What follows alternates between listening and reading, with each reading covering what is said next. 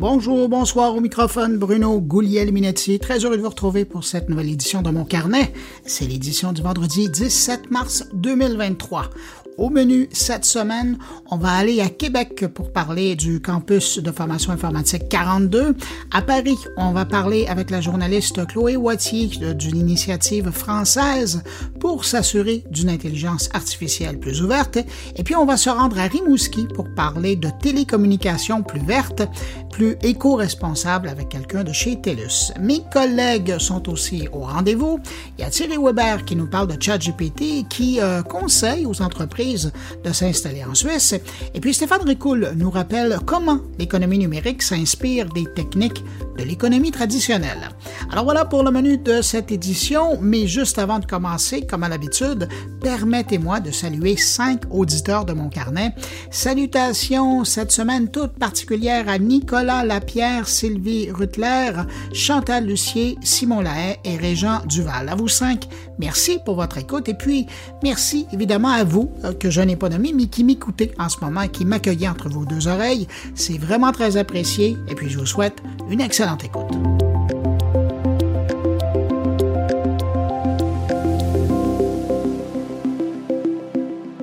La tech. Vous connaissez Radio Mon Carnet? C'est le meilleur du podcast Mon Carnet, diffusé 24 heures sur 24, 7 jours semaine. Avec plus de 1000 entrevues et chroniques proposées par Bruno Guglielminetti, Jean-François Poulain, Thierry Weber et Stéphane Ricoul. Pour écouter Radio Mon Carnet, c'est simple. Allez sur radiomoncarnet.com ou visitez le blog moncarnet.com.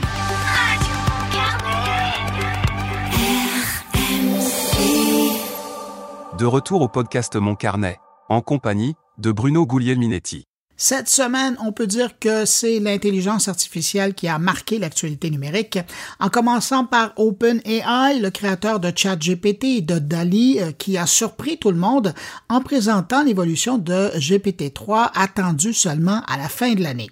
Alors, le GPT-4 qui reprend sur les bases de son prédécesseur nous amène plus de puissance quand vient le temps de générer, traduire et résumer des textes, répondre à des questions ou faire du code. Une des grosses nouveautés qui arrive avec GPT-4, c'est l'intégration de la lecture d'images. Le modèle de langage qui est GPT-4 devient euh, ce qu'on appelle multimodal. Donc, il fait plus qu'analyser du texte, il analyse aussi des images. Par exemple, un journaliste du New York Times a testé la bête et lui a donné une photo de son frigo, de l'intérieur de son frigo, en demandant à l'intelligence artificielle de lui proposer des choses à faire à partir de ce qui se trouvait dans son réfrigérateur. Eh bien, l'AI lui a offert cinq propositions, si ma mémoire est bonne. Selon OpenAI, GPT-4 est maintenant capable de comprendre et de contextualiser ses réponses aussi bien qu'un Autre amélioration importante, celle de la capacité d'absorption de l'information. GPT-4 peut maintenant analyser des textes allant jusqu'à 25 000 mots euh, contre environ 3 000 mots pour l'ancienne version. Seul hic à cette nouvelle version, elle semble toujours se baser sur des connaissances universelles qui se terminent à la fin de l'année 2021. Donc, pour prendre en ligne de compte l'actualité plus récente, ben, il faudra aller voir ailleurs.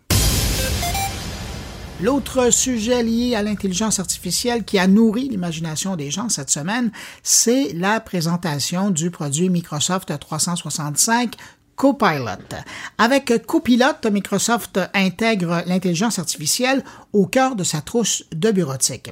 Imaginez avoir un assistant omniprésent dans Word, PowerPoint, Excel, Team ou Outlook qui peut vous générer des documents à partir de quelques instructions en seulement quelques minutes, pour ne pas dire en une minute. Documents dans lesquels vous pouvez ajouter ou enlever des éléments au gré de sa création.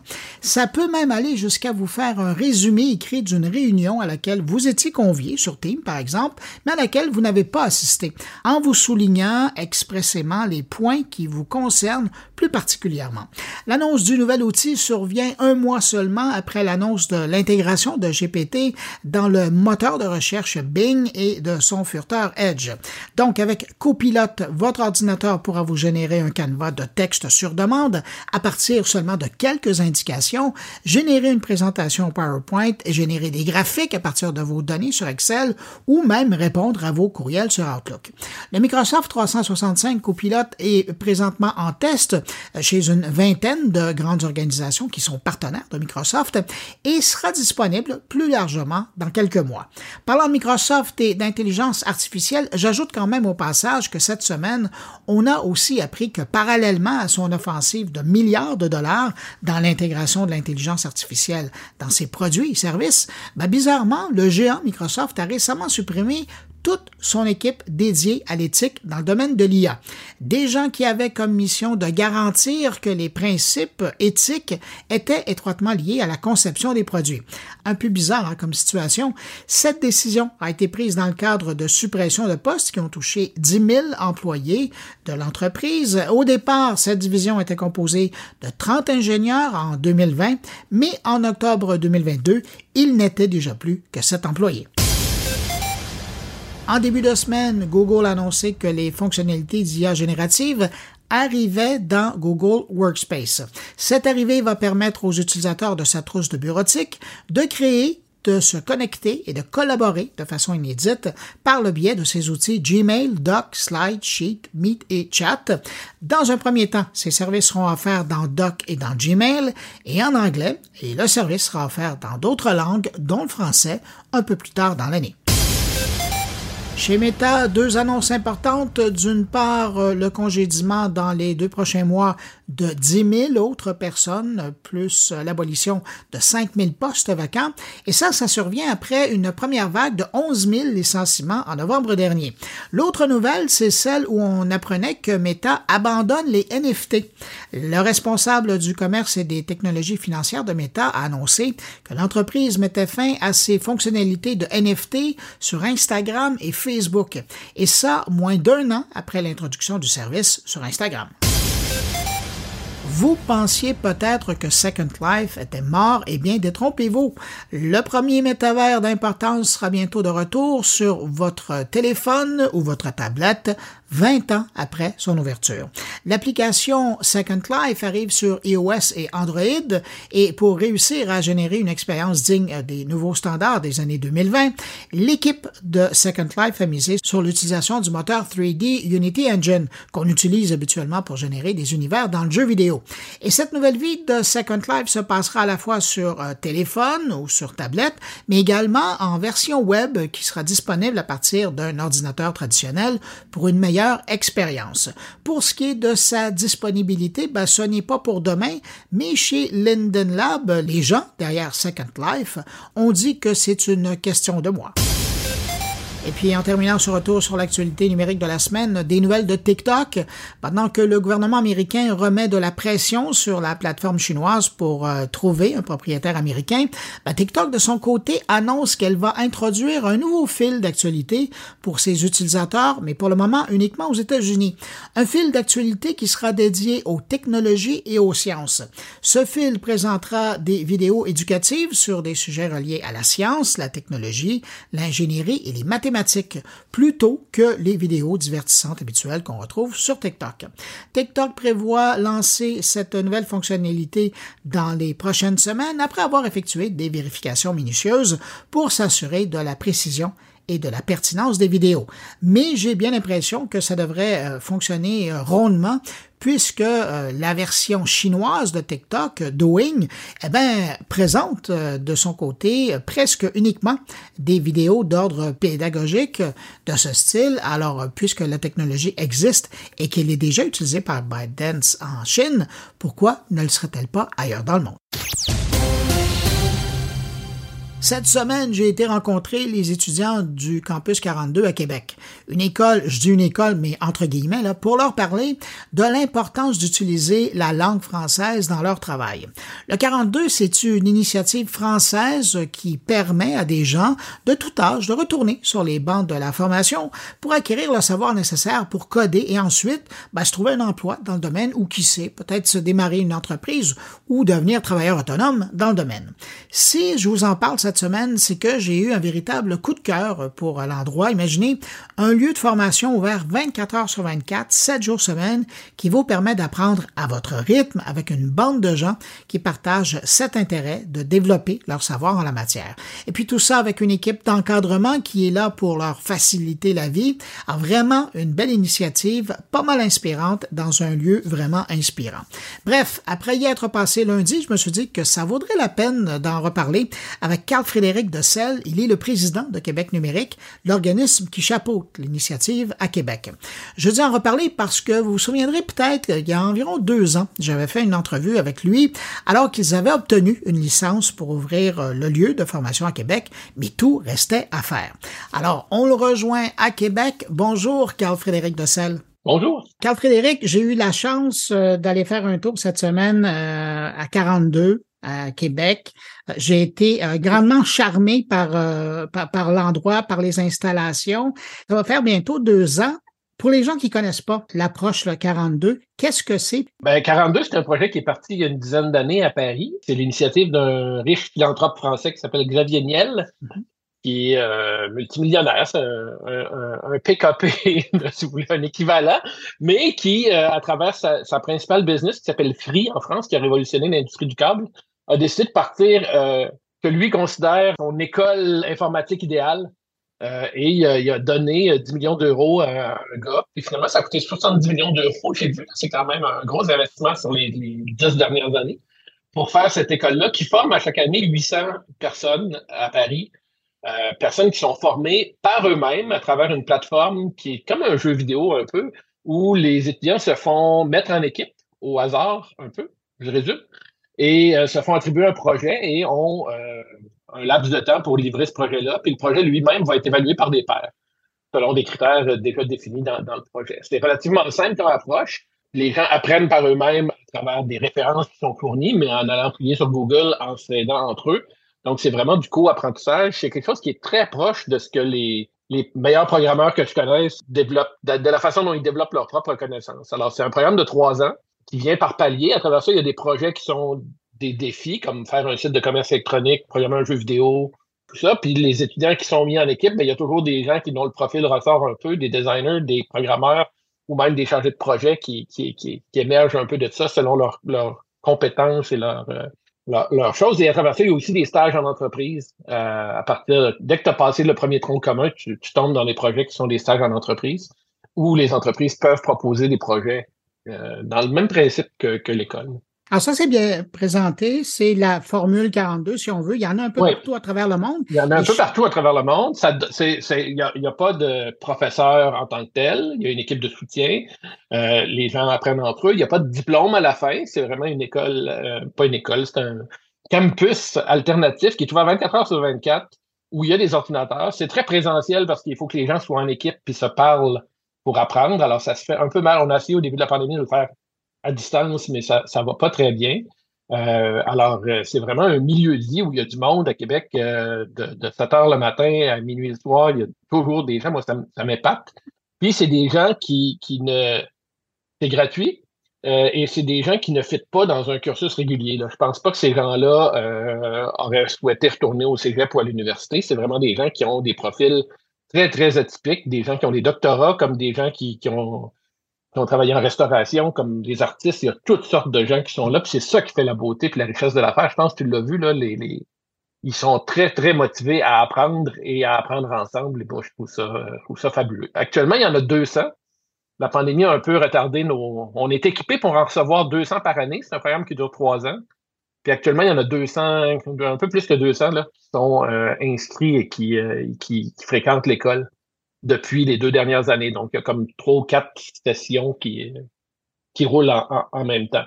Alors, à terme, on en prend, on en prend une centaine ou idéalement 200 par année euh, pour les former. Donc, ça veut dire que euh, à terme, quand euh, l'école va rouler à son plein, euh, si on, confond toutes les cohortes, si on appelle ça comme ça, ça, voudrait dire quoi? un campus de 600 ben, personnes? C'est à peu près, oui, si on voit à la limite de 200 par année, on est à 600 personnes qui peuvent être là en même temps la troisième année. Ça ne sera pas ça. Je pense qu'on est le plein emploi et tout fait qu'on va, on va être une centaine ou une 150 par année, gros, gros maximum. réalistement à Québec. Euh, ouvert à tous, les gens peuvent venir de, de, de, partout au Québec. Ça demande quand même une implication de trois ans. Là. Ça va être gratuit, il faut, faut que tu fasses ça. Puis c'est, c'est, ça, tu peux pas avoir un travail à temps plein pour faire ça en même temps. C'est, difficile. Comment vous choisissez les gens qui peuvent participer à 42? Alors, le, le, le, la magie de la chose, c'est qu'il y a un test de, de pas de QI, mais de, de, logique en ligne que, que, tout le monde peut faire, qui est très, très amusant à faire, mon sens. On passe des paliers avec des, des énigmes et des choses comme ça. Ça, c'est la première étape. La deuxième étape, c'est la piscine. Euh, deux fois par année, on tient des piscines qui sont des stages intensifs de 26 jours où il y a un projet à faire. Alors, on part de rien, euh, on vous met devant l'ordinateur, et vous vous loguez et l'ordinateur vous donne une mission et vous devez vous débrouiller avec les gens qui sont autour. Le but, c'est pas de, déceler si les gens ont une compétence en informatique ou s'ils ont un intérêt pour la chose, c'est vraiment de voir s'ils sont aptes à apprendre en équipe et s'ils fit dans la, dans la pédagogie de 42 qui est, qui est très particulière, mais euh, super adapté à cette catégorie-là de gens, moi, je, je trouve. Et euh, ben, après la piscine, après les 26 jours, si vous avez terminé, euh, vous passez l'examen final, ben là, vous êtes considéré comme étant comme flottant. Alors, il y a à peu près, je dirais, 30% des gens qui abandonnent carrément parce que c'est pas fait pour eux, puis c'est bien correct. Il y a euh, à peu près 50% des gens qui se rendent jusqu'à la fin, qui flottent, puis qui, qui ont ce qu'il faut pour passer. Il n'y a rien qui t'empêche de revenir faire la piscine une deuxième fois si tu veux. Il y en a qui, pour toutes sortes de raisons, ils vont revenir aussi. Mais euh, les gens qui ont terminé la piscine et qui pilotent à la fin peuvent s'inscrire au programme de trois ans qui commence généralement dans les deux, trois semaines suivant le, premier examen. Là. Mais le but, c'est de voir s'ils sont capables d'apprendre. Ben, voir leur aptitude. Euh, Carl Frédéric, partir un projet comme le 42, en soi, c'est pas évident, mais euh, partir un, campus comme 42 en plein milieu d'une pandémie, quand tu penses à, aux discussions, ben, de, ce que tu as vu, parce que bon, en Québec numérique, c'est le conseil d'administration qui chapeaute cette activité-là, mais, mais tu parles, tu es en constante relation avec les gens qui sont sur le terrain. Qu'est-ce que vous avez appris de ces deux années-là? Ben, Québec numérique, à la base, c'est le WAC, c'est le Web à Québec, qui est un événement dont, dont tu reparleras ou on pourra reparler ensemble. Mais à la base, c'est un, une organisation qui organisait des événements. Donc, on, on, savait quoi faire pour organiser des événements, puis on est bon là-dedans. Puis à un moment donné, on s'est dit qu'on allait se diversifier. Alors, on s'est diversifié vers l'accompagnement des entreprises au commerce électronique, des choses comme ça, mais ça a toujours été une, des branches. Puis, on a trouvé, il y a quelques années, un peu par hasard, puis par intérêt pour ces choses-là, euh, l'école 42 à Paris, je suis allé la visiter, je suis ressorti de là, je me rappelle très bien, j'ai appelé Mathieu Dugal pour lui dire qu'il fallait absolument qu'il fasse un reportage là-dessus, que c'était que c'était que j'avais jamais rien vu de pareil dans ma vie parce que c'est vraiment à Paris, euh, c'est 800 personnes, c'est mm-hmm. quatre fois grand comme Québec, là, euh, dans le nord de Paris. C'est fou, là. Il est en train de bâtir un hôtel à côté pour accueillir les, les jeunes des résidences. Ils, ont des idées et des moyens que qu'on n'a pas, mais quand même.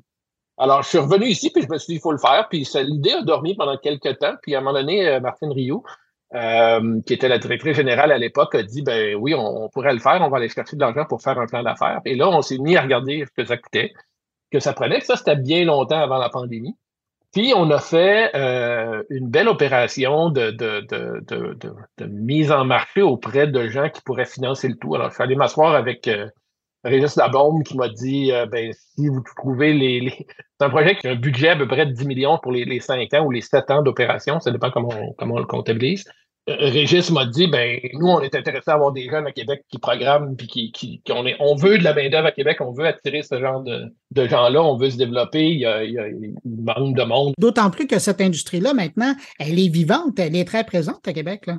Ah ben oui, ben c'est, c'est, une grosse industrie dans le quartier Saint-Roch, euh, tout le monde du jeu vidéo. On a eu les, on a eu les grands jeux vidéo, mais aujourd'hui on a les, les petits studios indépendants qui se développent autour. C'est fou tout ce qui se passe euh, dans les, petites et moyennes entreprises aujourd'hui à Québec en, en, en techno.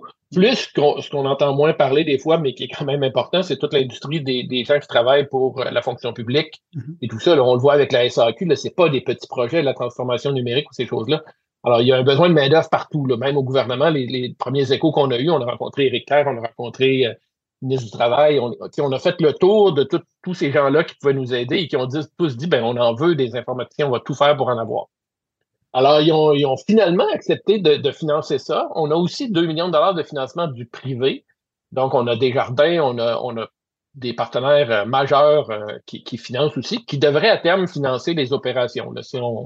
On décide de continuer euh, au-delà du 7 ans initial, on n'aura pas de misère à le faire vivre avec de l'argent privé aussi parce que les gens sont intéressés par les stages puis la main-d'œuvre. Quand tu disais les contradictions qu'on a vécues, ben, chaque fois qu'on allait voir un ministère, on se faisait, on se faisait, on se faisait rappeler qu'il y a un cadre institutionnel en quelque part. Puis nous, ce qu'on souhaitait faire, c'est quelque chose qui est hors de la boîte. Pour, il y en a des gens qui s'inscrivent en informatique à l'université, il y en a qui s'inscrivent au cégep, puis ces gens-là, ils aiment ça, puis ils sont là nous, le pari qu'on fait comme entrepreneurs et comme gens du milieu, c'est que les gens qu'on n'a pas actuellement, ils n'iraient pas dans ces institutions-là. Ils, apprennent autrement ou ils veulent ils vont apprendre par eux-mêmes. On les, on les verra jamais sur le marché parce qu'ils ne se rendront pas là. Alors, euh, en France, c'est l'effet que ça a, puis on s'est dit, on va faire la même chose ici. Puis là, on arrivait au ministère de l'Éducation, on peut dire, ben là, vous n'êtes pas une école, vous n'avez pas de diplôme, ça ne sera pas reconnu. Ben là, comment vous pouvez faire pour nous aider? Ben, OK, ben nous, on va parler au cégep et aux universités, puis on va leur demander de faire une reconnaissance d'acquis à la fin des trois ans, puis de, de, leur attribuer s'ils sont compétents. Puis là, à vous de nous prouver qu'ils sont compétents. Puis on a dit, ben oui, là, en France, c'est presque un diplôme universitaire. Euh, à vous de nous prouver que c'est euh, que, ça équivaut à un diplôme en informatique. Alors, ça viendra dans. Ils travaillent là-dessus en parallèle, mais ça viendra. Quand on est au ministère du Travail, ben, on s'est fait dire, nous, on on veut bien, mais c'est pas une vraie école. Est-ce qu'on va, est-ce qu'on va donner de l'assurance chômage, par exemple, aux gens qui veulent retourner à l'école? Ben, eux, ils ont accepté de, de prolonger les programmes d'assurance chômage pour des gens qui viendraient faire le, cursus de 42, mais c'est une, une exception dans, dans leurs normes habituelles. Quand on parle au ministère du Revenu, ben là, on s'est fait dire, vous êtes, vous êtes une école. Ben, non, non, on n'est pas une école. vous ne pouvez pas récupérer les taxes. Alors, il y a toute une, il y a toute une discussion sur les taxes et euh, les remboursements de taxes pour ceux qui, savent comment ça fonctionne, mais, on ne s'attendait pas à se faire dire soudainement qu'on était une école. Alors, il y a des endroits où on était reconnu comme tel, d'autres où on ne l'était pas. Euh, les gens qui nous financent, c'est la, CPMT, la Commission des partenaires du marché du travail, c'est la table de concertation avec le milieu euh, du ministère de l'Emploi, euh, ben, ministère du Travail et de la Solidarité sociale, MTES, euh, et eux, ben, à cette table-là, il y a les syndicats, il y a les cégeps, les universités, il y a les, il y a les, euh, les, les, gens du milieu des affaires. Euh, tout le monde est autour de cette table-là. Alors, ça a pris un grand, grand consensus pour réussir à faire ça puis à partir le projet. Mais je pense que c'est aussi sa richesse d'avoir eu toutes ces discussions-là préalablement, puis de réussir à être encore hors de la boîte, mais dans la boîte euh, mais de réussir à faire, à faire apprendre dans le fond, parce que c'est ça qu'on voulait initialement. Ça cause d'autres problèmes aussi là, avec l'immigration. Par exemple, il y a des Français qui veulent venir étudier à Québec, ils peuvent pas parce que c'est pas une école, ils peuvent avoir de visa. Euh. Alors, on, on est en train d'essayer de défaire chacun des petits, euh, des petits cailloux qu'on a rencontrés au fur et à mesure qu'on qu'on tente l'expérience, parce qu'à la base, on se l'est toujours dit, c'est un laboratoire. Le but, c'est de voir comment euh, on peut faire apprendre autrement, puis comment si on peut développer des talents euh, qui qui fréquenteraient pas les autres institutions ou qui passeraient pas à travers le, le système tel qu'on le connaît. Pas que le système est mauvais, mais qu'il y a des gens qui sont adaptés à un autre type de pédagogie ou une autre façon d'apprendre. Avec euh, tout ce que tu as appris et euh, toutes les démarches euh, pour arriver à convaincre tout le monde de l'importance de 42 dans un écosystème là, de, l'industrie, as-tu l'impression que c'est le genre, va utiliser l'expression campus pour pas utiliser école, pour être sûr que c'est bien entendu? Ah, pas le droit de dire école. Ouais. Est-ce que tu as l'impression que ça pourrait être répété ailleurs au pays? Ben, on a, on a la chance d'avoir signé un contrat. Euh, le, 42 Paris, quand on les a rencontrés au début, il n'y avait pas beaucoup de filiales. Il y avait quelques personnes qui avaient ouvert des campus. Aux États-Unis, notamment. Ah, eux avaient ouvert aux États-Unis, ce qui est un grand échec, étrangement, parce qu'aux mm-hmm. États-Unis, une école gratuite, ça, ça, ça résonne pas pour les Américains. Euh, alors, c'était culturel. Euh, mais quand on les a rencontrés, ils n'étaient pas prêts à ouvrir partout. Donc, ça a pris un an ou deux avant qu'on réussisse à, à, les convaincre. Mais il y en a d'autres aussi qui essaient de les convaincre de faire un, contrat de franchise, puis d'être capable d'avoir des, des, manuels d'utilisation, puis une façon de dupliquer l'expérience. Aujourd'hui, si vous cherchez le 42 Network, il y a une trentaine de ces campus-là partout dans le monde euh, qui ont ouvert et qui suivent la recette 42 euh, et qui viennent avec la plateforme informatique qui, elle, est, par la magie d'Internet, est disponible partout. Puis ce qui est le fun, c'est que les étudiants peuvent se promener d'un campus à l'autre. Donc, ah quelqu'un pourrait aller faire un projet en, France pendant six mois, puis revenir ici après. Il n'y aurait pas de, il n'y aurait pas de problème dans, dans, son, dans son score de 42 pour se rendre au, niveau supérieur. On, a dit laboratoire, mais le but, c'était d'en ouvrir une première puis de la faire fonctionner.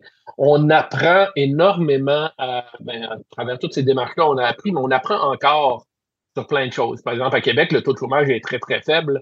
Ça fait que, tu sais, il n'y a, pas tant de monde que ça qui vont aller étudier pendant trois ans euh, sans travailler. Alors, on a cette, euh, cette dualité-là, des fois, de dire, ben, on ne se rendra jamais à. On pensait avoir 200 étudiants, mais raisonnablement, on va en avoir une centaine parce que le marché est comme ça, puis on n'en trouvera pas plus. Alors oui, on pense à. On, s'est dit qu'on réussirait Québec comme il faut, puis qu'on apprend, on noterait tout ce qu'on a appris de Québec avant d'aller en ouvrir ailleurs. Mais on a déjà eu quelques approches. Et euh, si un jour on, en a des sérieuses et qui comprennent tout ce qu'il y a derrière en termes de financement et de, d'envergure du projet, euh, ben, je pense que c'est assurément possible d'en ouvrir ailleurs. C'est un modèle qui fait ça. Puis c'est un modèle qui s'applique aussi à des. qui peut sortir des canevas. Puis la prochaine n'est pas nécessairement à Montréal. Elle pourrait être euh, à Chibougamau ou elle pourrait être ailleurs parce qu'on on a eu des discussions, par exemple, avec des, des gens des Premières Nations qui diraient que ça ressemble aux méthodes d'apprentissage, de passation de connaissances euh, en groupe et tout. Ça pourrait, ça, pourrait bien fitter culturellement avec, euh, avec d'autres gens un peu partout. Euh, ah, on n'avait jamais pensé à ça, mais pourquoi pas? Alors, je ne sais pas. Il va-tu avoir des 42 mobiles ou des 42 ailleurs? Je pense que la demande est là. Nous reste à le trouver. on, est, on a les mains bien remplies avec ce qu'on fait actuellement. On commence à trouver notre rythme. la pandémie n'a pas aidé à, on, avait une limite de 50 personnes euh, à cause des, trucs sanitaires euh, au départ. Ça n'a pas aidé à, démarrer le projet avec 400 euh, élèves. Mais là, on trouve notre rythme, puis on, a pas mal appris. Alors, je pense qu'on va être prêt à faire, à faire, à explorer d'autres projets dans les prochaines années. Des gens de la région de Québec ou de l'extérieur qui seraient curieux d'en savoir plus sur 42 Québec, où on peut trouver de l'information? Bien, sur 42québec.com, vous allez avoir toute l'information. si vous cherchez le, 42 France, vous allez trouver le, point central, puis 42 Network, les écoles partout dans le monde. Euh, sur le site web, vous avez tout ce qu'il faut pour euh, faire le test en ligne. C'est assez simple à faire, ça peut même être divertissant. Puis après ça, ben, vous inscrivez à une des piscines. Les dates sont annoncées. Euh, il y en a une, deux ou trois par année, généralement en septembre ou en, janvier, parce que c'est les dates où il y a le plus de monde.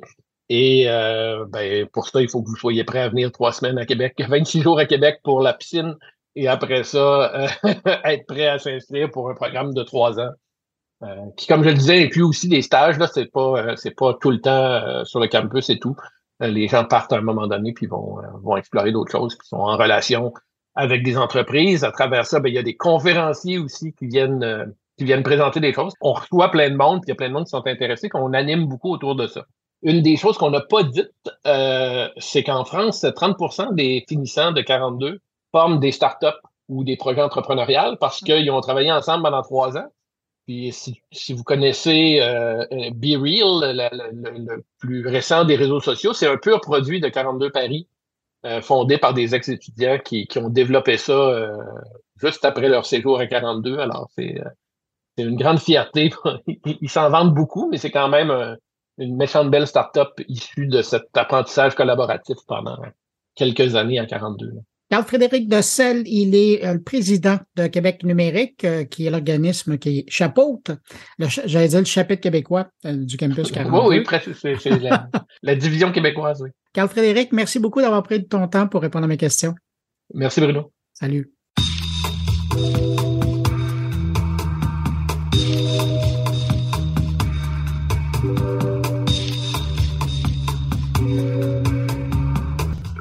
A six ans dans mon carnet, en mars 2027 plus précisément, je vous présentais une entrevue avec un des créateurs de l'entreprise Hugging Face. Déjà établi à New York à l'époque, des entrepreneurs français nous proposaient une sorte de Tamagotchi qui carburait déjà l'intelligence artificielle.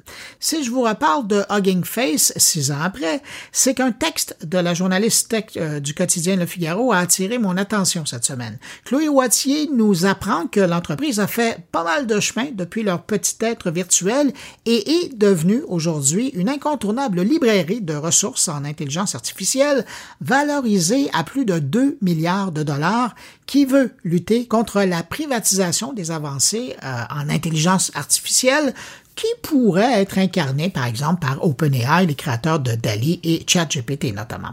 Une librairie utilisée par des gens comme euh, Intel, Microsoft, Google et 5000 autres joueurs intéressés par l'intelligence artificielle. Pour en savoir un peu plus sur ce qu'ils sont devenus, on retrouve à Paris la journaliste Chloé Wattier qui a signé cet article cette semaine dans le Figaro. Bonjour Chloé Wattier. Bonjour. Chloé, d'abord, merci pour cet article de Hugging Face. Euh, ben, je le disais dans la présentation, là, vous m'avez ramené dans mes souvenirs. Je me suis rendu compte que j'avais parlé à, leur créateur il y, a, il, y a, il y, a, fort longtemps. Mais aujourd'hui, moi, je suis curieux de savoir pourquoi vous vous êtes intéressé aux gens de Hugging Face. Alors, euh, ça a été un cheminement. Euh, Grosso modo, en France, il y a eu beaucoup de questionnements sur euh, bon, euh, ChatGPT, c'est génial, c'est révolutionnaire, mais nous, les Français, on fait quoi en fait dans cette histoire? Nous, les Français, et nous, les Européens. Bon, ça, c'est quelque chose qui est très très fort euh, chez nous en Europe, c'est de se dire bon, c'est super ce que font les Américains, mais pourquoi est-ce que nous, on n'est pas capable de faire la même chose? Et c'est dans des discussions que j'ai vues sur Twitter, j'ai vu une chercheuse française donc, qui s'appelle Laurence de Villers, qui est spécialiste sur l'IA, qui parlait de Bloom, un modèle de langage public euh, et je me suis dit, tiens, je vais, creuser un petit peu cette histoire. Et en fait, j'ai vu que derrière, il y avait une entreprise qui s'appelait Hugging Face, qui avait euh, mené, euh, mené cette, voilà, cette, cette, cette recherche pour créer un modèle génératif de langue public et européen.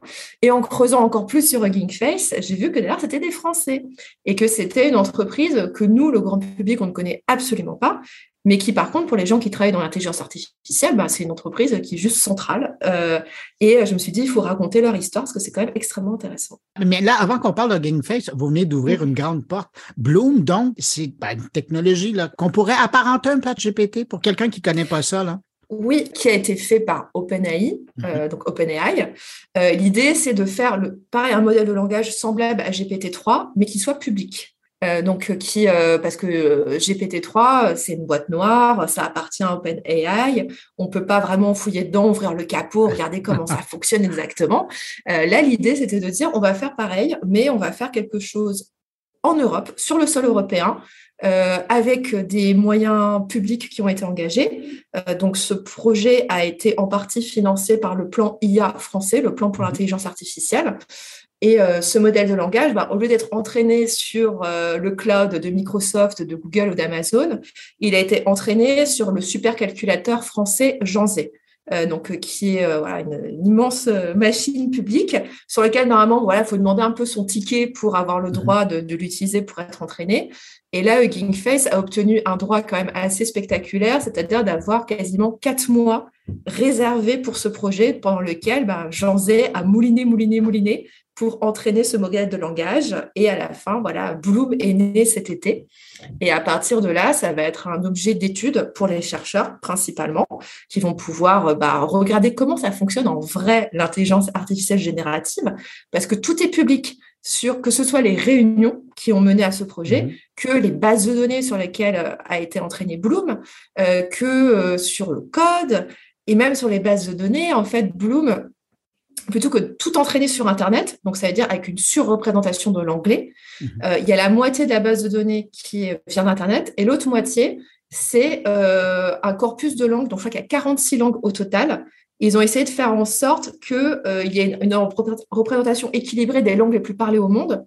Donc il y a du français, il y a de l'espagnol, il y a de l'arabe, il y a du chinois mais aussi de langues beaucoup plus petites et sur lesquelles l'IA peut passer un peu à côté, donc ce soit le vietnamien, l'hindou, euh, le peul. Euh, donc voilà, des langues africaines, des langues indiennes. Voilà, et peut-être, je crois aussi qu'il y a peut-être, je crois qu'il y a du basque également. Ah, donc euh, aussi voilà des, des, langues, des langues régionales. Donc l'idée c'est voilà, c'est d'avoir un modèle assez diversifié. Et d'ailleurs, si ça vous intéresse, j'ai aussi appris qu'il y a un autre projet en cours en Allemagne pour là pour représenter toutes les langues de l'Union européenne. Mais là, je vous écoute, là, puis on va arriver au sujet, mais vous me fascinez avec Bloom. Si je comprends bien, donc, pour le moment, c'est réservé à l'académique pour permettre à des chercheurs de chercher, à des apprenants d'apprendre. Vous n'avez pas l'impression qu'on va être en train de développer un savoir-faire qui, par la suite, va servir aux autres? Ou est-ce que vous pensez que, avec les discussions que vous avez eues en travaillant sur le dossier, vous sentez qu'il y a aussi une volonté de, faire quelque chose de, de français ou d'européen pour justement arriver à Ouais, plutôt, plutôt au niveau européen. Et euh, là, les discussions que j'ai pu avoir un peu sur ce sujet, euh, bon, c'est que en IA, en fait, pardon, nous en France, on est très très, on est, on est énormément de Français qui travaillent sur l'intelligence artificielle euh, parce qu'on a l'offre de formation pour. la question, c'est ensuite que deviennent ces gens? Et là, par exemple, bah, Hugging Face, ce sont des Français, mais mmh. malheureusement pour nous, ce sont des Français qui sont financés par des fonds américains. Euh, et pourquoi? Bah Parce que bah, quand ils se sont lancés en 2016, et bah, malheureusement, euh, les fonds français n'étaient pas encore prêts à investir sur une technologie d'avenir. Voilà, il fallait tâtonner encore un petit peu.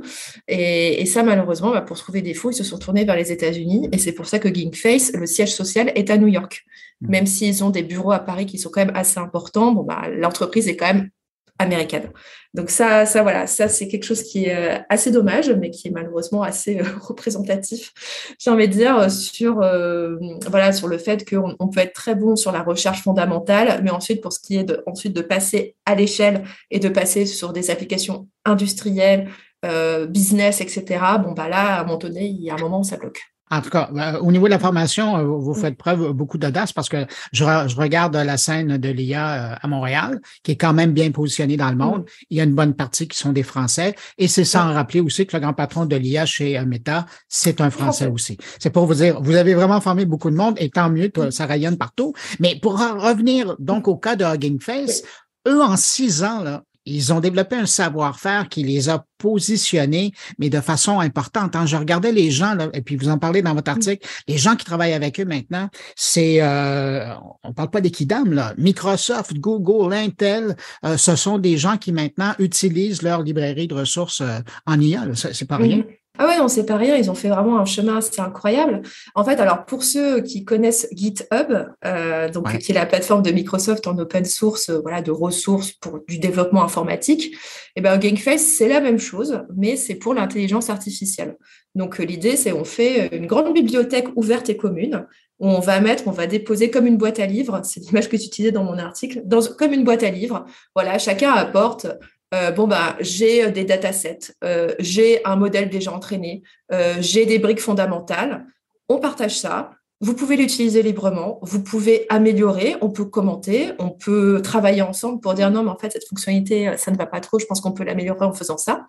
Et donc, c'est un savoir partagé, bah, qui est vraiment la philosophie de l'open source, euh, mais euh, voilà, pour le coup, appliqué à l'intelligence artificielle. Et ce qui permet derrière à des entreprises, euh, ce que Hugging Face est utilisé aussi par des, développeurs, euh, des chercheurs, etc., mais aussi à des entreprises, et elles sont nombreuses, hein, il y en a 10 000, ah de bah, venir piocher dans cette mallette d'outils pour ensuite faire les services qu'ils bah, souhaitent développer pour, leur, pour leurs propres entreprises. Quand vous regardez ça, vous, est-ce que vous avez vraiment l'impression, parce que quand on parle d'intelligence artificielle là, euh, appliquée d'agents conversationnels mm. et, autres euh, ramifications, on a vraiment l'impression que OpenAI et le reste de la planète. Mm. Est-ce que vous avez l'impression que les gens de Hugging Face sont là pour jouer euh, au, Robin, au Robin des Bois? Oui, bah, j'ai même failli employer l'expression les mousquetaires de l'intelligence artificielle, parce que voilà, pour eux, le modèle OpenAI, il leur plaît pas trop euh, parce que si OpenAI était animé d'idéaux euh, très beaux à l'origine, euh, c'est-à-dire bah, pareil le partage de la connaissance, faire en sorte que l'IA soit un bien commun, etc. Bon, on a vu qu'ils ont quand même largement dérivé de ces objectifs, que maintenant c'est une entreprise totalement privée, de plus en plus mariée à Microsoft et qui voilà est un peu une boîte noire parce qu'on ne sait pas trop comment ça fonctionne concrètement leur produits. Euh, alors que, et du coup, GameFace, eux, prennent le contre-pied en disant, ça doit pas être ça, l'intelligence artificielle. Eux, ce qu'ils me disent, ils disent, on n'a pas envie d'un futur où OpenAI domine tout. Ils disent, c'est nous les champions de l'intelligence artificielle et du machine learning. Et vous, les entreprises, vous n'avez qu'à vous pluguer à nos services via des API. Et voilà. Euh, et tout fonctionnera bien. Il dit non, on n'a pas envie de ce futur-là parce qu'il faut aussi que les, gens, les entreprises, mettent les mains dans le cambouis, comme on dit chez nous, donc euh, mettre les mains dans l'intelligence artificielle, comprennent comment ça marche. Il faut aussi que les scientifiques comprennent comment tout ça fonctionne. Il faut que tout soit libre et ouvert. Il faut que ce soit euh, voilà quelque chose bah, d'open source. Et il disait c'est comme dans le logiciel. Euh, voilà, il y a une époque Microsoft par exemple pouvait tout dominer avec un système totalement fermé et opaque. Bah, aujourd'hui ils sont totalement convertis à l'open source. Il disait donc on pense eux, ils estiment que l'intelligence artificielle, ça va être pareil, l'open source gagnera. Mais bon, il faut quand même qu'il y ait des gens pour promouvoir cet état d'esprit. Et donc, cette plateforme, alors certes, qui n'a pas les moyens d'un OpenAI, euh, bah, existe quand même et continue de grandir. Là, ils sont valorisés 2 milliards de dollars. Ce qui est quand même, ce qui est quand même beaucoup, même si on est très loin d'un OpenAI. et là, dernièrement, ils ont levé l'année dernière 100 millions de dollars. Alors, quand on regarde, euh, ben, évidemment, là, ils sont en train de positionner euh, l'intelligence artificielle à, le vent dans les voiles. Euh, quand vous leur parlez, qu'est-ce qu'ils voient un petit peu plus loin? Évidemment, il y a, ce but là, de, de, de, garder cette librairie et, de la défendre pour l'intérêt de, de l'intelligence artificielle ouverte. Mais à plus long terme, est-ce que vous avez l'impression qu'ils ont d'autres visées, ils ont d'autres vues? En fait, euh, ils sont en train de travailler sur le fait de rendre vraiment leurs outils accessibles euh, à tous les développeurs. Parce que là, pour le moment, c'est surtout bah, des gens qui s'y connaissent déjà en IA, qui manipulent tout ça. Euh, là, leur idée, c'est de rendre, parce que ce soit les développeurs, on va dire, classiques, les développeurs software, les, les développeurs d'applications, les informaticiens, voilà, que eux aussi puissent utiliser facilement des outils d'IA bah, pour faire, euh, voilà, faire des applis, euh, faire des services, etc. Rendre ça en fait très simple, sans avoir à se dire oh là là, c'est de l'IA. Euh, moi, j'ai pas fait, j'ai pas fait polytechnique, j'ai pas fait des études poussées sur ce domaine, je peux pas y toucher, c'est un peu trop compliqué.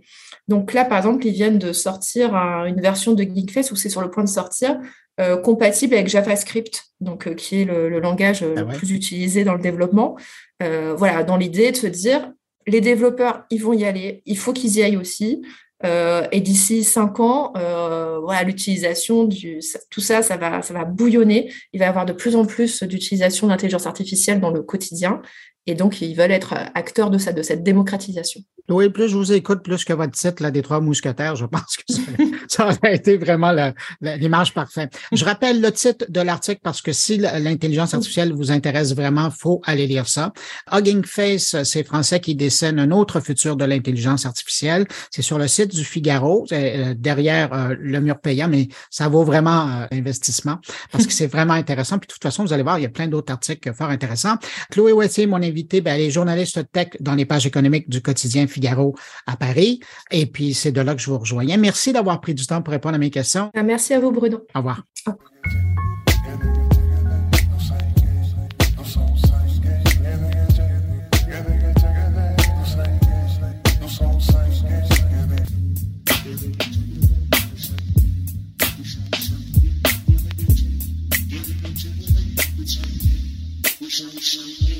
J'écoutais l'autre jour mon collègue et ami Jérôme Colombin faire une entrevue au sujet des efforts en matière d'environnement des joueurs français dans le monde des euh, télécommunications en France. Euh, si ça vous intéresse d'ailleurs, vous allez retrouver ça sous euh, Monde numérique objectif 2050.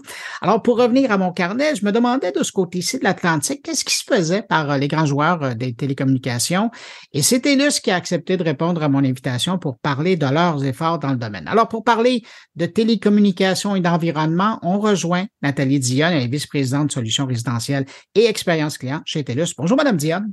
Bonjour, Monsieur Bruno. Euh, merci de me recevoir. Euh, c'est la deuxième fois avec vous, puis euh, c'est toujours un plaisir. Alors, merci de cet accueil. Écoutez, je vous lance la première question, question de nous mettre dans le bain. Quand on parle de télécommunication, c'est pas nécessairement l'image, une image en lien avec l'environnement ou la responsabilité énergétique qui nous vient en tête. Comment vous avez abordé la question chez TELUS?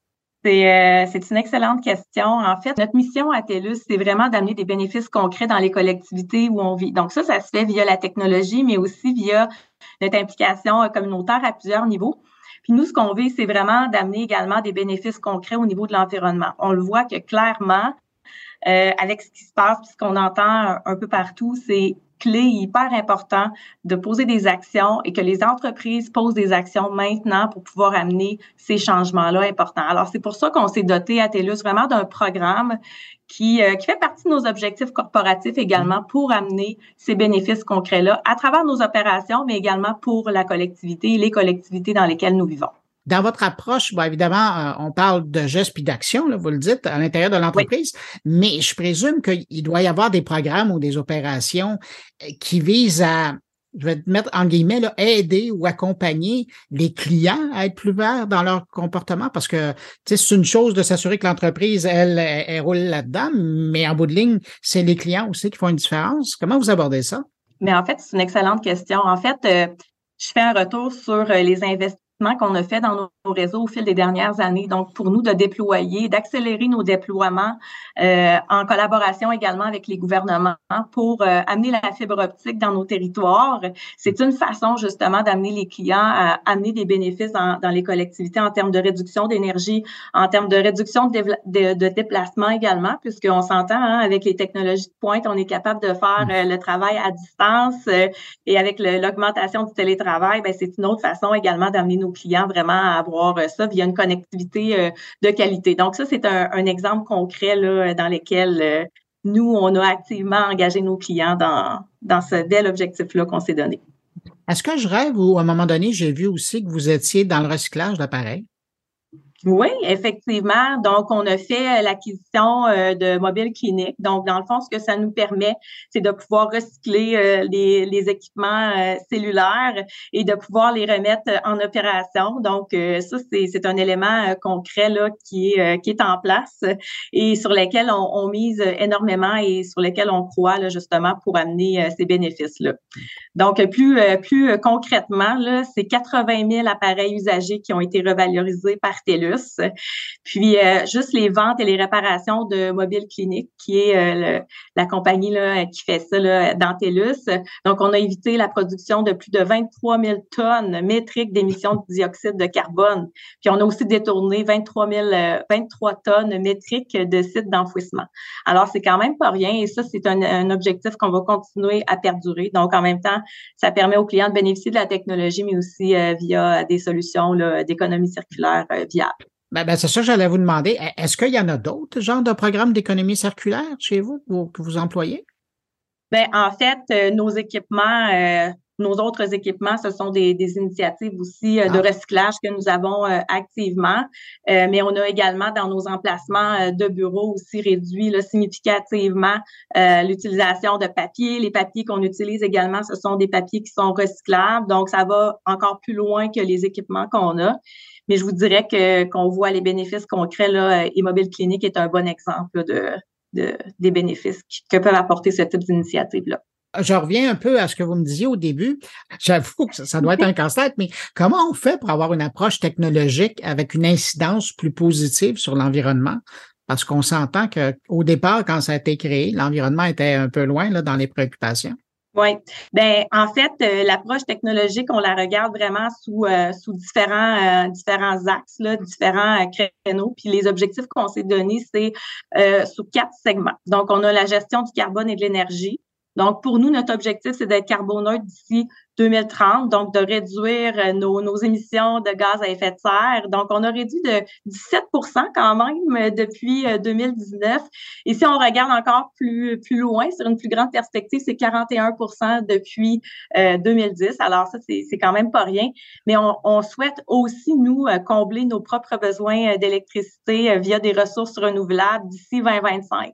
Donc, ça aussi, en termes de compagnie de technologie, ben, c'est un élément, un objectif qu'on se donne pour être autosuffisant à ce niveau-là.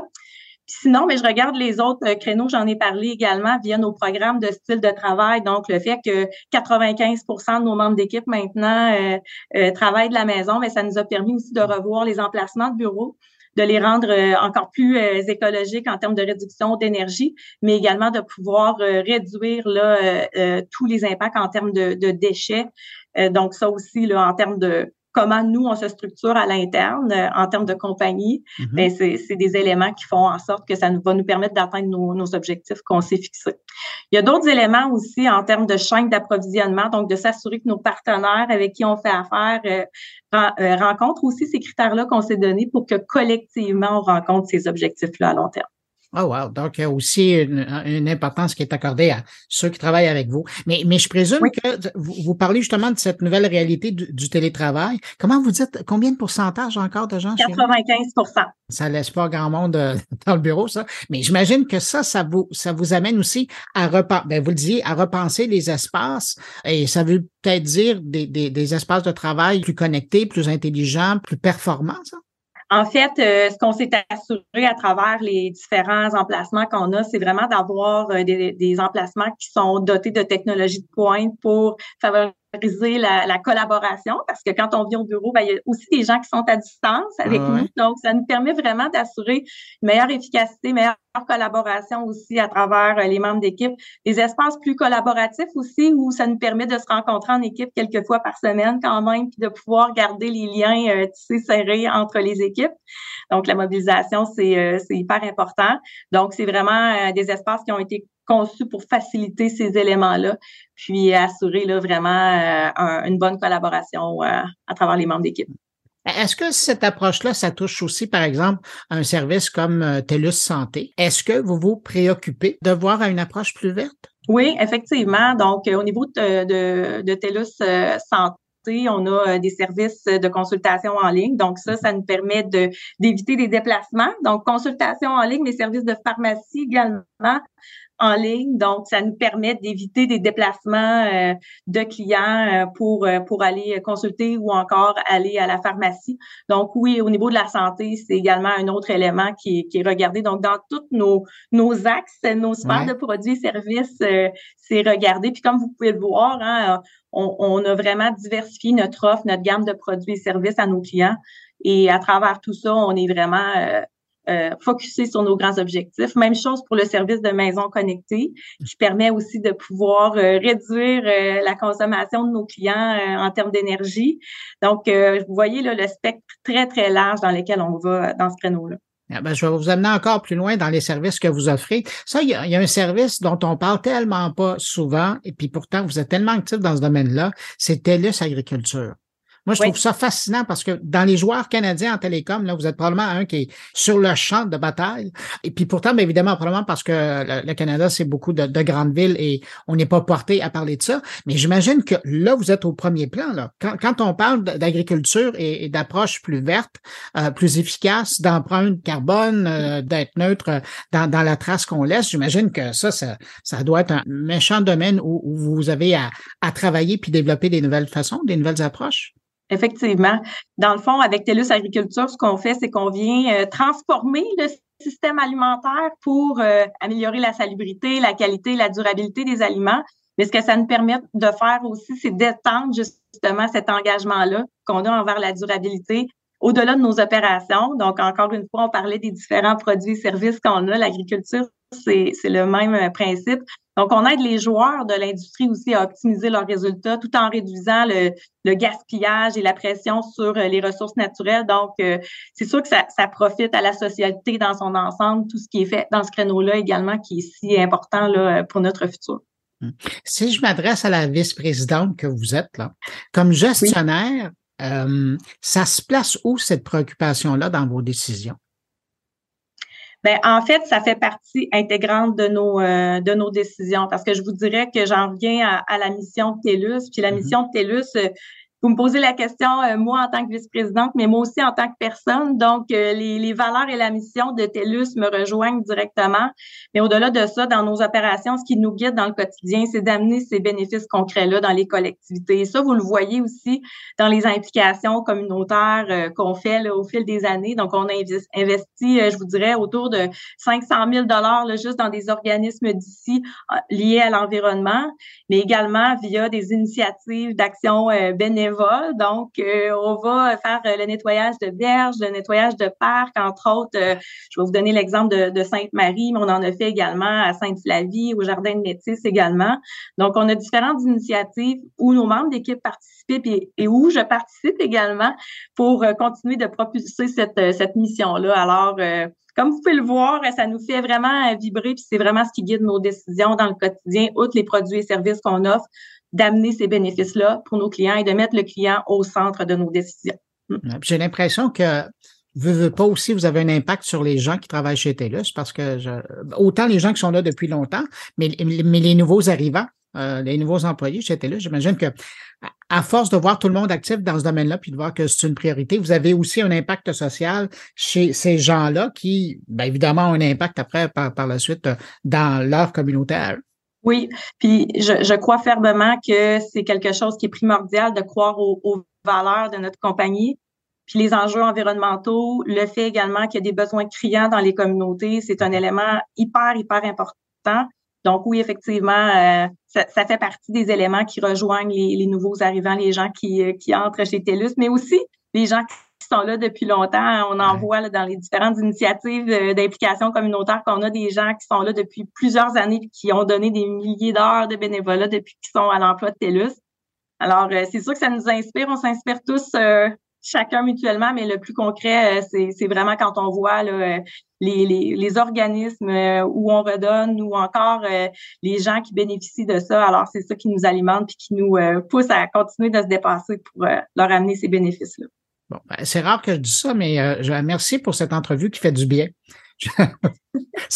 merci à vous. C'est tellement un beau, euh, beau sujet, un sujet important. Alors, euh, merci d'avoir pensé à nous pour, pour ce sujet-là. Ben, merci d'avoir accepté mon invitation. Nathalie Dionne, elle est vice-présidente intérimaire Solutions résidentielles et expérience client chez TELUS. Et ben, je vous dis à une prochaine. À la prochaine.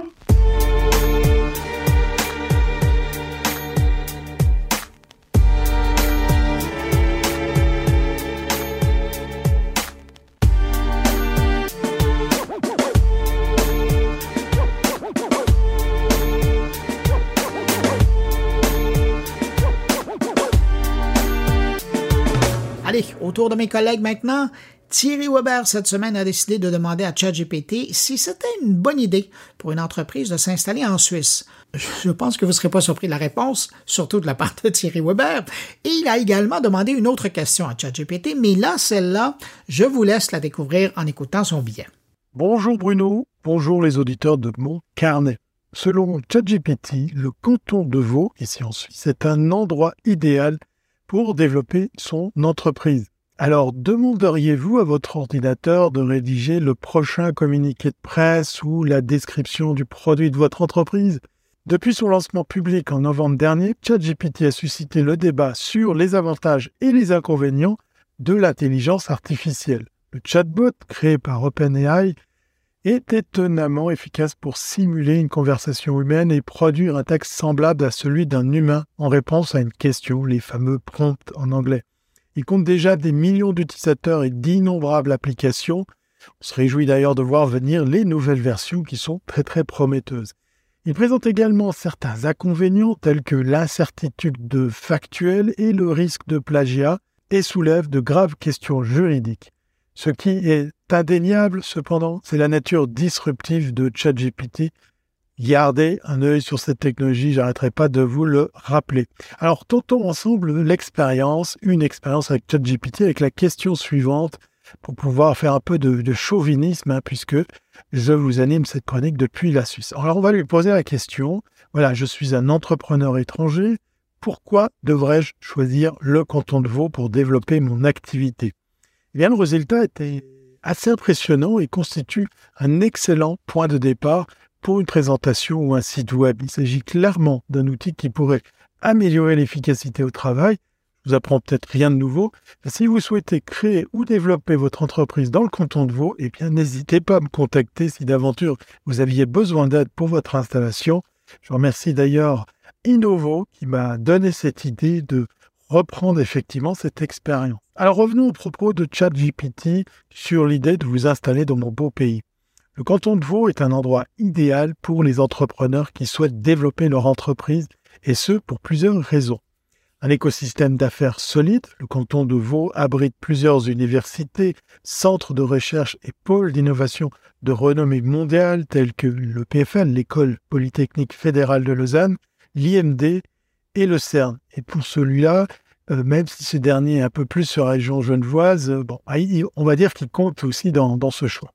Ces institutions constituent un terreau fertile pour les entrepreneurs qui peuvent aussi nouer des contacts, collaborer et développer des idées novatrices. Accès à une main-d'œuvre talentueuse, et oui, le canton de Vaud dispose d'une main-d'œuvre hautement qualifiée et multilingue. La région accueille plus de 25 000 étudiants du monde entier et nombre d'entre eux restent dans la région après avoir obtenu leur diplôme. Les entreprises disposent ainsi d'un vivier de talents diversifiés et qualifiés. Alors pourquoi ils restent ces étudiants? Bah, Parce qu'il y a aussi un élément important, l'environnement favorable aux entreprises. Le gouvernement suisse a mis en place des politiques favorables aux entreprises, notamment des impôts sur les sociétés peu élevés, un climat politique stable et une infrastructure bien développée. Ces facteurs facilitent la création et la gestion des entreprises. Un autre élément décisif pour voir ces étudiants rester chez nous, la qualité de vie. Et oui, le canton de Vaud offre une qualité de vie élevée et un bon équilibre entre vie professionnelle et vie privée. La région bénéficie d'un environnement naturel exceptionnel, d'événements culturels et d'un accès facile à des activités de plein air. Cela en fait une destination attrayante pour les entrepreneurs et leurs employés. Situation centrale, et oui, le canton de Vaud est situé au centre de l'Europe, un peu comme la Suisse, hein, puisque bon, il fait partie intégrante des 26 cantons de mon pays. Avec un accès facile aux grandes villes telles que Genève, Zurich et Paris, il s'agit donc d'un lieu idéal pour les entreprises qui souhaitent étendre leur activité en Europe et au-delà. Dans l'ensemble, le canton de Vaud offre aux entrepreneurs un environnement favorable et dynamique pour développer et faire croître leurs activités. Avec son solide écosystème d'affaires, sa main-d'œuvre talentueuse, son environnement favorable aux entreprises, sa qualité de vie et sa situation centrale, c'est une destination idéale pour les entrepreneurs étrangers. Voilà donc les réponses fournies euh, par ChatGPT sur euh, cette question un petit peu piège des intérêts à venir entreprendre, créer ici en Suisse, spécialement sur le canton de Vaud. Et ben pour terminer, ben, cette chronique, j'ai envie de continuer à challenger notre ami ChatGPT avec la question suivante. Peux-tu me dire quels sont les avantages à être chroniqueur dans le podcast de Bruno Gouliel-Minetti Alors, je vous laisse écouter sa réponse. Non, ses réponses. 1. Visibilité. En étant chroniqueur dans un podcast populaire comme Mon Carnet, vous avez la possibilité d'être exposé à un large public. Cela peut vous aider à élargir votre audience et à augmenter votre visibilité dans votre domaine d'expertise. 2. Réseautage. Travailler aux côtés de Bruno Guglielminetti et d'autres chroniqueurs peut vous permettre de tisser des liens avec des personnes influentes dans votre domaine. Cela peut vous aider à élargir votre réseau professionnel et à découvrir de nouvelles opportunités de carrière. 3. Amélioration de la communication. En participant régulièrement à des discussions sur des sujets pertinents, vous pouvez améliorer vos compétences en communication et apprendre à présenter vos idées de manière claire et concise.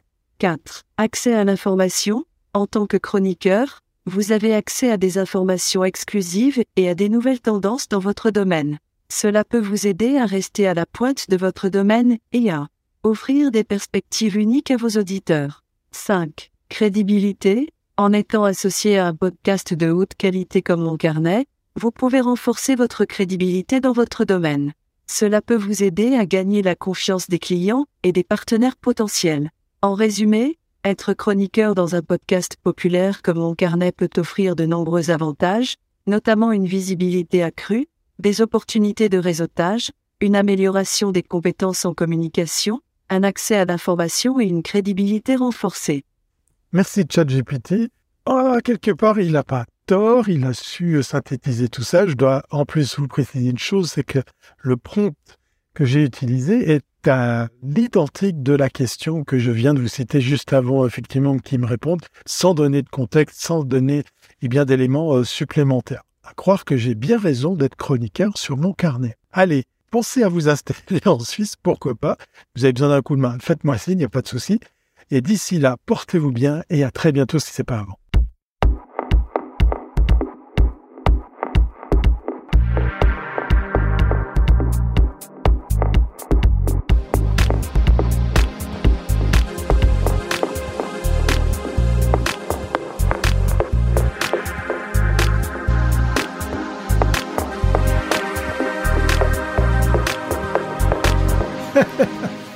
Merci à ChatGPT d'encourager mes collaborateurs et euh, aussi d'apprécier la qualité de mon carnet.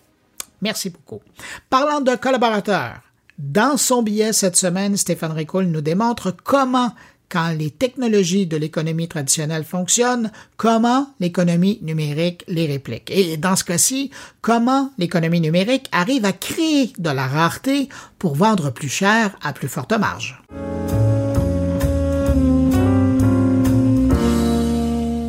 La Banque centrale n'augmente pas son taux de base.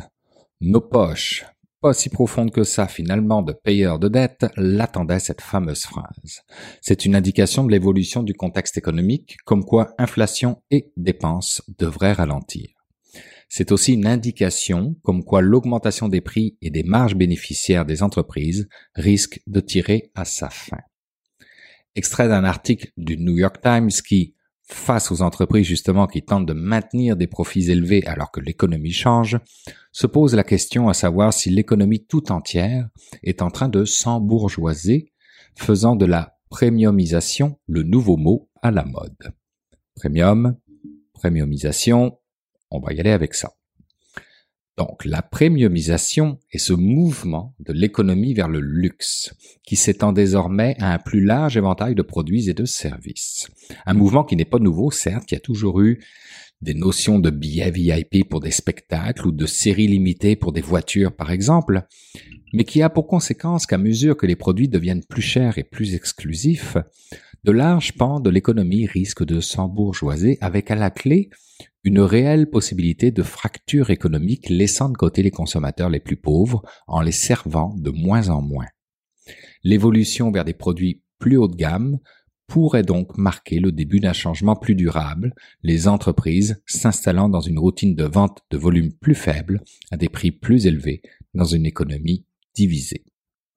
Mais comme je m'appelle pas Gérald Filion, je vais donc aller du côté de l'économie numérique cette fois-ci, voir si ce concept de premiumisation est aussi existant, voir si le concept de rareté numérique peut, tout comme dans l'économie traditionnelle, en être à la base. Et comme rareté et numérique ne s'assemblent pas forcément de manière naturelle, je vous propose de s'entendre dès maintenant sur le fait qu'une rareté numérique pourrait être décrite comme une limitation maintenue de manière crédible, imposée par un logiciel, de l'information, des biens ou des services numériques auxquels il est possible d'accéder et qui peuvent être utilisés entièrement de manière numérique. Les bases sont ainsi jetées. Alors, ce concept de premiumisation de l'économie numérique existe-t-il? J'aurais tendance à répondre par l'affirmative. Pourquoi? Parce que l'on sait que l'économie numérique, adressée comme les géants savent si bien le faire, peut réduire la concurrence et l'innovation en créant des barrières à l'entrée pour les nouveaux acteurs du marché et verrouiller les dits marchés. Mais au-delà de ça, si une entreprise détient des droits exclusifs sur une technologie, elle peut profiter d'une position dominante lui permettant elle aussi de verrouiller son marché et d'avoir le contrôle sur les prix et donc ses marges de profit. Pensons aux algorithmes de ciblage, pour qui la performance est en lien avec le prix demandé pour de la publicité. Plus la précision de la donnée vous permet d'atteindre votre persona idéal, plus le clic est dispendieux. Cependant, ces lauriers sur lesquels ces entreprises se reposeraient ne seraient que de courte durée étant donné l'évolution rapide de la technologie et de la concurrence qui se crée avec. Dès lors, la vraie rareté numérique doit être considéré comme un concept qui traite de la limitation des ressources au format numérique et qui est finalement, dans la réalité, étroitement lié à la technologie blockchain et au maintien de son système économique décentralisé. C'est l'idée qu'un actif numérique peut être codé pour avoir une offre limitée de manière permanente. Le Bitcoin est un exemple parfait et pourrait même être considéré comme le pionnier du concept de rareté numérique en étant limité intentionnellement à 21 millions de bitcoins dans son code. C'est aussi l'exemple le plus connu. Maintenant, un peu plus tiré par les cheveux, je vous l'accorde bien volontiers, si l'on considère que la rareté consiste aussi à créer un sentiment d'urgence, alors le fameux terme FOMO en est une représentation puisque la peur de manquer est largement liée à l'engagement dans les médias sociaux, avec plus de 50% des utilisateurs des médias sociaux qui éprouvent ce sentiment en ligne. Et pourtant, une fois tout ça dit, si on regarde froidement le numérique, on sait très bien qu'une de ses caractéristiques, c'est justement de pouvoir être produit à l'identique et à l'infini. On est bien loin de la notion de rareté. Alors, Regardons un instant du côté du monde des NFT. La rareté numérique y fait référence à ce que l'on pourrait appeler le reçu de l'œuvre d'art. C'est la propriété de l'œuvre qui est rare, pas l'œuvre elle-même. Tout ce que vous possédez vraiment lorsque vous possédez un NFT, c'est une entrée dans une base de données sur la blockchain qui, je le rappelle, est immuable. C'est cette entrée qui est rare. Si on quitte maintenant le monde des NFT pour aller vers quelque chose plus simple encore à comprendre, vous vous souvenez du réseau social audio Clubhouse. Clubhouse à monétiser l'exclusivité et la rareté artificielle en créant un réseau social avec des contraintes sur qui pouvait se joindre. Je m'en souviens car j'étais bien fru à l'époque que Bruno Guglielminetti y ait accès avant moi. Je pense que j'aurais été prêt à payer pour y avoir accès comme quoi ça fonctionne. Pour Eric Jorgensen maintenant, entrepreneur, écrivain et investisseur, même si c'est un peu paradoxal, la technologie pour créer la rareté numérique va créer un nouveau type d'abondance. Ok, je répète. La technologie pour créer la rareté numérique va créer un nouveau type d'abondance. Il arrive à cette conclusion en se basant sur le fait que nous avons des pénuries partout dans le monde analogique. La technologie pour créer une rareté à faible coût dans le monde numérique ouvre des opportunités pour gérer le monde analogique avec des outils numériques. Lorsque nous appliquons les meilleurs attributs du monde numérique au monde physique, nous obtenons des transactions moins chères, des transactions plus rapides, plus sûres, plus de transactions, plus de liquidités, moins de paperasse, moins de travail, moins de bureaucratie. Nous tous, en tant qu'espèce humaine, obtenons plus de confiance avec moins de travail. Mais alors, si la rareté numérique peut créer l'abondance, existe-t-il aussi une notion d'abondance numérique? Il n'y a qu'à faire un tour du côté de l'intelligence artificielle pour s'en persuader, car elle est ce que l'on appelle une technologie exponentielle. Du côté de l'écriture, ChatGPT va nous faire entrer dans une ère d'abondance, j'ai pas besoin de vous le rappeler. Du côté de la musique, ce sera AIVA, une intelligence artificielle qui vous permet de créer des trames musicales émotives comme ils disent. Sinon, vous avez aussi la possibilité de créer autant d'objets 3D que vous voulez avec Luma et AI et ainsi de suite. Alors, si vous vous posez la question comment survivre à cette transition et à toute cette prolifération et abondance numérique, eh bien je vous invite à y répondre plus tôt que tard et à placer vos talents et vos investissements si vous en avez immédiatement dans tout ce qui a à voir avec l'intelligence artificielle.